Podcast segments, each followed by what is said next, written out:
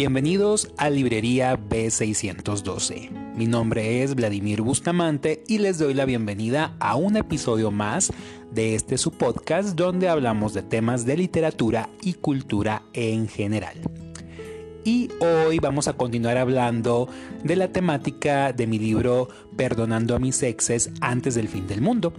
En este caso trataremos al primero de los jinetes, Conquista, y eh, me gustó darle el nombre a este capítulo de ¿Por qué con todos menos conmigo? ¿A qué me refiero con este título?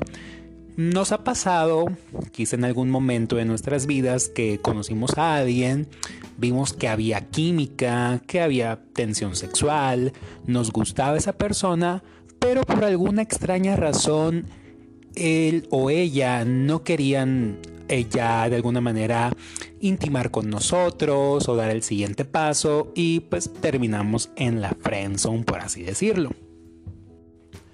No importa qué tanto nos esforcemos o le declaremos, parece que es inmune a lo que le decimos, pero lo que más nos da coraje o nos da tristeza es de que con otras personas con las cuales ni siquiera tiene tensión sexual, vemos que da ese paso que nunca se atreve a dar con nosotros. Y es ahí donde decimos, ¿por qué sales con todos menos conmigo? Sé que al contarte esto se te vienen a la mente uno o varios nombres de algunas parejas con las cuales pues, te hubiera gustado tener algo más, ¿verdad? Y bien, ahí eh, debemos de tomar una decisión eh, de alguna manera más madura y no caer en el juego de estar siempre atrás de estas personas. En la novela Perdonando a mis exes antes del fin del mundo, Atena conoce al primer, al primer jinete perdón, de nombre Conquista, con el cual empieza a platicar y de alguna manera notan como hay una tensión sexual entre ellos, puede haber una, una gran relación, sin embargo, Conquista siempre le da largas a Atena y están en un juego en el cual con pretextos él le dice que no, pero después cuando se aleja luego le dice que sí y ahí estamos en veremos y nunca se llega a concretar nada. Y es que en esas situaciones cometemos el mismo error de Atena, es decir, mantenemos el juego de conquista y no cortamos esa relación tóxica de raíz. Porque, afrontémoslo, esa persona no llega a avanzar en la relación porque sinceramente no nos quiere. Sin embargo, nos tomamos la relación personal y no queremos ser rechazados. Es ahí donde empezamos a mostrar todo el arsenal que tenemos, que hacerle a la persona llamadas, regalos, decirle que estamos para, hasta ayudarle a superar exes que tiene ahí pendientes. Cientos de cosas que hacemos y que parece que la otra persona, el primer jinete, no reconoce y nunca nos da nuestro lugar y eso nos pega todavía más en la autoestima, nos duele muchísimo. Entonces, ¿por qué seguimos ahí atrás de esa persona? Es sencillo, es por la esperanza que tenemos de que nos reconozcan en algún momento. Puede que esa persona no quiera salir con nosotros, pero cuando nos dice que nos quiere y que somos importantes en su vida y que de alguna manera no conoce a nadie más como nosotros y que tenemos un especial, un lugar muy especial en su corazón, ahí es cuando nosotros caemos redonditos y estamos en el juego de conquista. Y bien, es obvio que te va a doler el hecho de que esta persona no acepte salir contigo, pues no somos de, de, metal, tenemos un corazón. Pero creo que la clave para poder salir adelante de este tipo de situaciones es no tomárselo personal. Si una persona no quiere salir contigo o te rechaza o de alguna manera te frenzonea y ahí nomás te quiere tener, no es problema tuyo. Tú sigue adelante, sigue conociendo otras personas y no te enfrasques en querer saber por qué esa persona no quiso salir contigo o demás tú puedes llegar a pensar de que ay, eres el amor de su vida y que tú podrías transformarla o transformarlo en la mejor versión de, de, sí misma. Pero mira, ese no es tu problema, no es asunto tuyo. No gastes tu tiempo ni tus energías tratando de entender algo que realmente quizá no tiene tanto que ver contigo.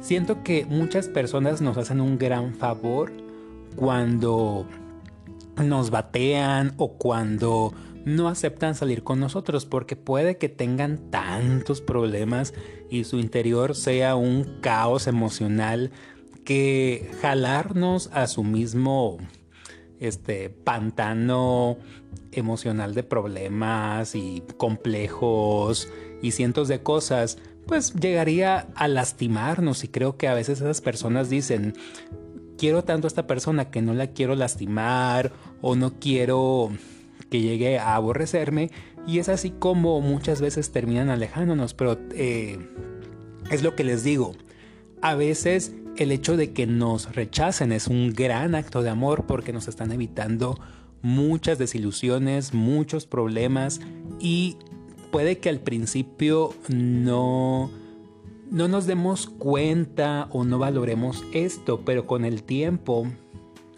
empezamos a aceptar que esa persona realmente nos quería y podemos darle las gracias por no llevarnos a su mierda emocional en la que estaba viviendo en ese momento.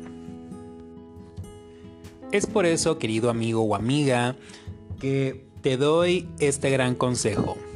Entre más pronto aceptes la verdad de que esa persona no te quiere, más fácil va a ser para ti poder superarla y ahora sí encontrar una persona que realmente desee estar a tu lado y que dé lo mejor de sí para que tú estés bien. Lo repito, es difícil, te duele y te gustaría luchar por esa persona, pero creo que lo mejor es no perdernos en este tipo de causas que no tienen ya este ni pies ni cabeza. Y esto nos lleva a una cuestión muy importante, una pregunta que quizá ustedes se han hecho. ¿Me alejo o sigo siendo amigo de este primer jinete? Bien, aquí la respuesta únicamente la tienes tú, querido amigo o amiga. Si tener esa persona en tu vida te va a seguir doliendo o de alguna manera eh, sabes que te va a seguir tentando y vas a seguir cayendo en su juego, yo te recomendaría que aquí le des un tiempo, te alejes, no veas otros amigos o amigas, puedes ser sincero con la persona, no tenemos que aplicar el ghosting y ya eh, mandar a volar a, a esa persona. Hay que ser sin decir, oye, ¿sabes qué? Ese es el problema que tengo contigo y pues me gustaría tomarme un tiempo o me gustaría alejarme. Creo que somos personas ya civilizadas y este tipo de cuestiones de amor podemos hablarlas de una manera muy, muy civilizada. Sin caer en lo visceral o sin caer en el de que me echaste a perder la vida y me voy a cortar las venas. Creo que podemos evitarnos todo eso decirle a la persona cómo nos sentimos, dejar un punto y aparte en la relación. Quizá en un futuro, cuando la superes y te la vuelvas a encontrar, te das cuenta de que es una muy buena amistad y puedes continuar eh, hablándole y te das cuenta que quizá eh, sí eran mejor como amigos que como pareja. Entonces yo siento ahí que los límites son muy muy importantes y esos es muy, eh, como les digo, es muy importante que ustedes los pongan con la persona. ¿Y cómo se ponen? Hablando. Entonces, recapitulando, si estás en esta situación con un primer jinete en el cual decides salir con todas, darle oportunidad a todas, pero menos a ti, pues tú toma la decisión, la iniciativa de poner límites y dejar todo bien claro con esta persona. Si tú te sinceraste en tus emociones y le dijiste lo que sentías y él o ella no quisieron salir contigo, él o ella se lo pierde.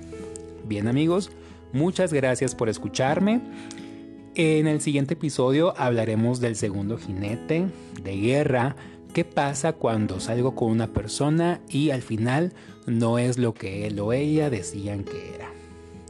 No se pierdan esos episodios especiales y saben que pueden encontrarme en mis redes sociales, en Facebook como Historias de Vladimir Bustamante y en Instagram como Vladimir Bustamante. Pueden mandarme sus mensajes, también hacerme solicitudes de temas o hablar de algún libro en especial. Estamos en contacto y saben que pueden adquirir Perdonando a mis exes antes del fin del mundo a través de un simple mensaje. Cuídense mucho y un excelente fin de semana. Y feliz San Valentín. Bye bye.